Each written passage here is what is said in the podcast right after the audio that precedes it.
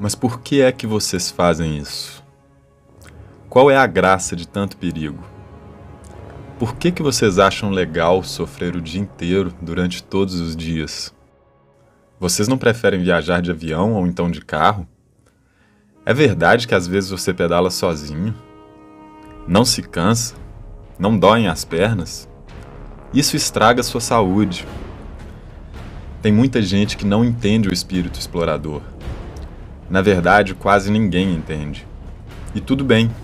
Ser explorador não é uma graduação que você escolhe fazer e em cinco anos ganha o diploma de explorador. A gente nunca vai entender o que passa na cabeça de um médico enquanto não formos médicos. Assim como ninguém nunca vai entender o que passa na cabeça de um explorador enquanto ele também não se tornar um explorador. Já vem lá de infância quando você prefere ficar sozinho por alguns minutos, olhando pela janela, enquanto outros jogam futebol. Quando você escapa da roda de conversa dos amigos e vai dar uma volta sozinho para ver o que tem do outro lado daquele muro.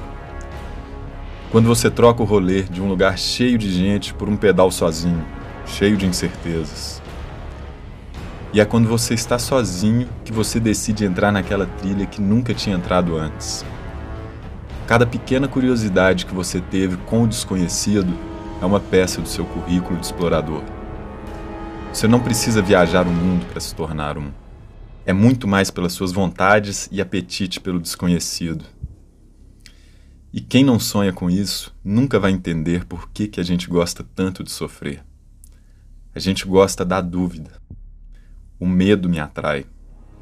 A perna doendo me faz sentir vivo. E para falar a verdade, no fundo, eu também não entendo porquê. Eu só vou.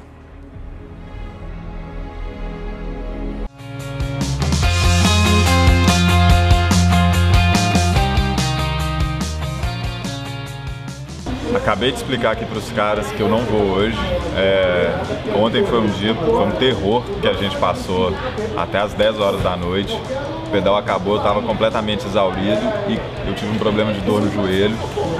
Então, se fosse competição, talvez eu forçaria um pouco mais para ver se dá para levar até o final esse joelho, mas eu acho melhor eu descansar hoje, ver se amanhã eu consigo retomar o pedal com os caras.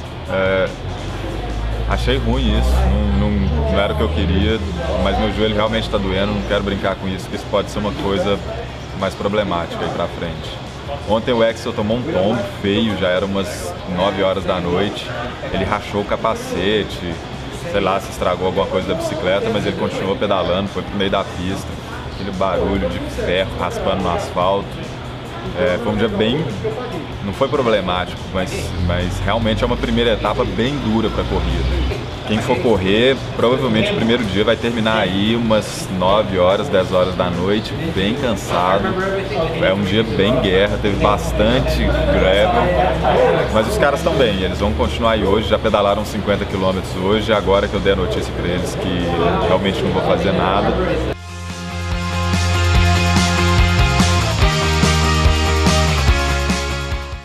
Agora a gente está em Santa Branca, a gente saiu hoje de manhã de Igaratá, onde a gente chegou ontem à noite e dormiu.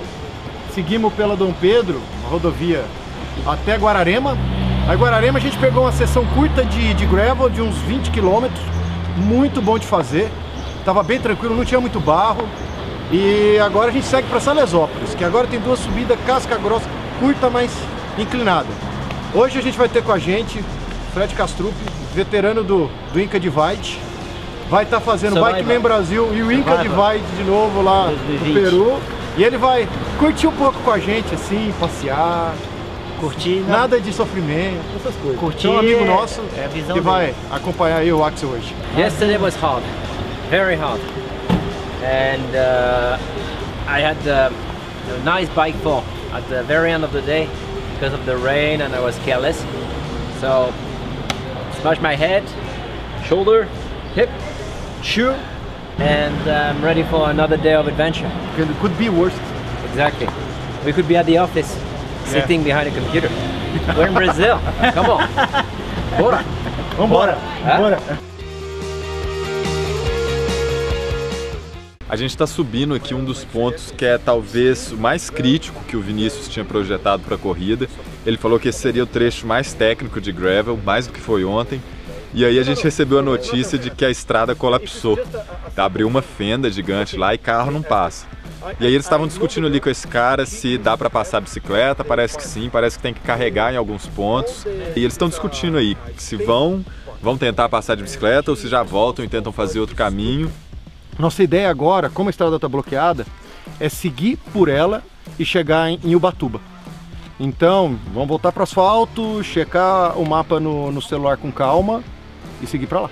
A gente já vai para uma alternativa. Já vamos estudar essa alternativa. Mapear uma já vamos, já vamos pra prova. Eu já tinha pensado nessa alternativa caso não tivesse, porque para chegar no litoral você tem é, três passos que a gente pode fazer: Estrada da Petrobras, hum. Rodovia dos Tamoios e Rodovia Oswaldo Cruz. Rodovia dos Tamoios está sob duplicação, então é proibido descer de bicicleta. Então eu já tenho a alternativa do Oswaldo Cruz. É uma estrada bem legal, que é margeando, não é uma estrada fácil, mas é o que a gente tem.